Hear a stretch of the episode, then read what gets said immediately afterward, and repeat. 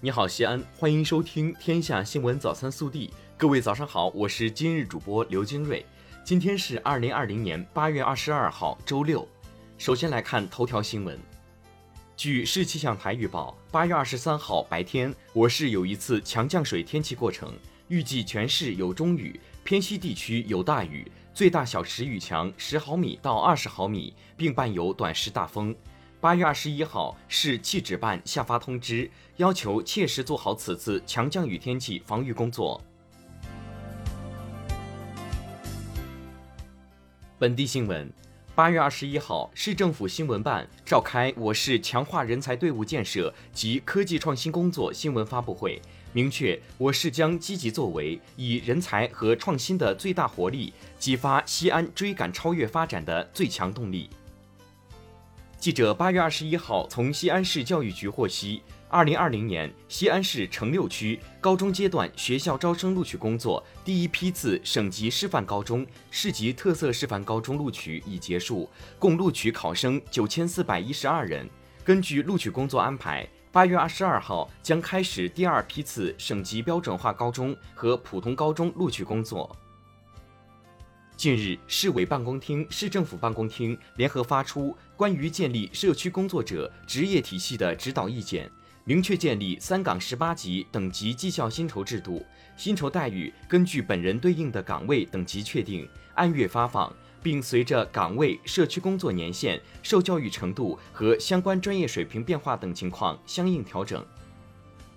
近日，有市民反映，因离职导致自己医保断缴。住院治疗后显示医保卡不能正常使用，就相关问题，记者从西安市医疗保障局获悉，离职阶段不符合补缴政策，正常参保阶段可享受正常医疗待遇。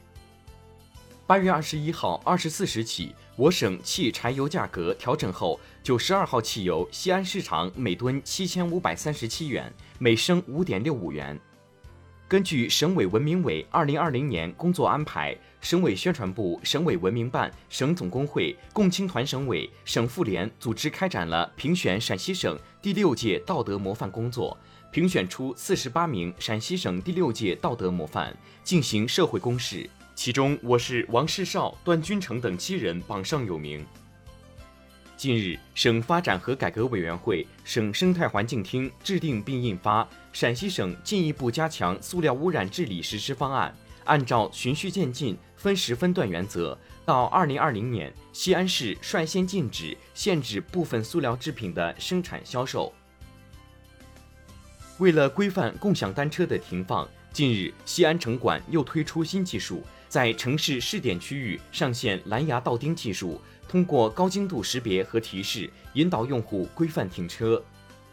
八月十九号，记者实地走访了位于航天基地神舟四路的河马先生店以及周边小区、背街小巷，发现同样存在小区环境卫生差、道路保洁不及时、车辆乱停乱放等不文明现象。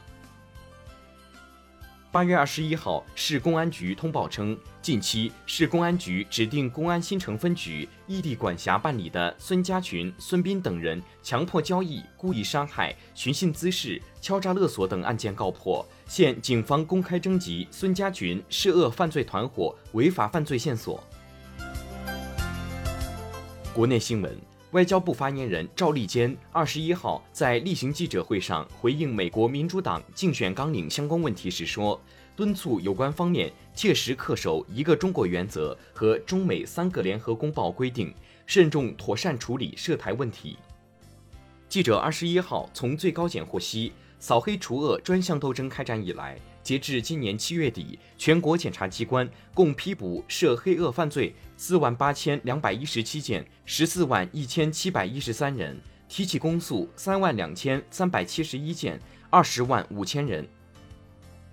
据中国航天科技集团有限公司二十一号消息，中国天问一号火星探测器将在九月进行第二次轨道修正，确保探测器在预定轨道准确飞行。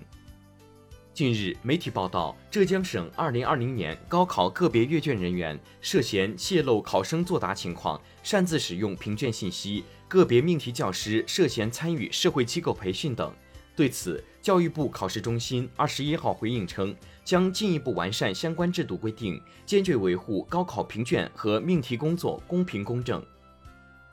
香港特区行政长官林郑月娥二十一号宣布，香港将于九月一号展开普及社区检测计划，为市民提供一次免费新冠病毒检测。检测计划为期七日，视实际情况延长不超过七日。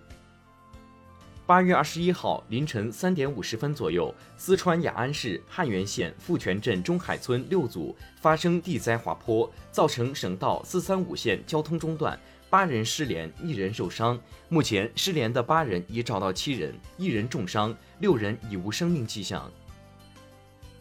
八月二十号上午，四川省乐山市五通桥区出现带有刺激性的气雾，引发广大网民关注。八月二十一号晚，乐山市发布情况通报称，主要原因是受八一八特大洪涝灾害影响，四川永祥多晶硅有限公司老厂区为保障安全，主动紧急停车，随后厂区被淹。八月二十号上午，因无电无水，该公司尾气淋洗系统不能正常发挥功能，导致装置泄压排入淋洗系统的气体未能充分吸收处理，形成含有少量刺激性氯化氢的气雾散发至空气中。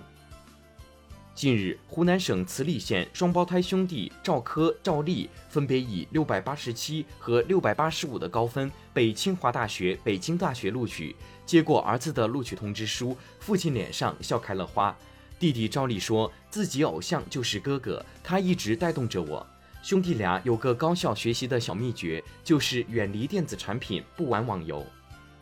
近日，四川成都全安村遇大雨。五十三岁的乌素贞睡前突然发现客厅地上出现一条裂缝，一直延伸到门外。她立刻向村主任报告异常现象，并叫上家人，扯着嗓门喊周围居民：“危险，快跑！”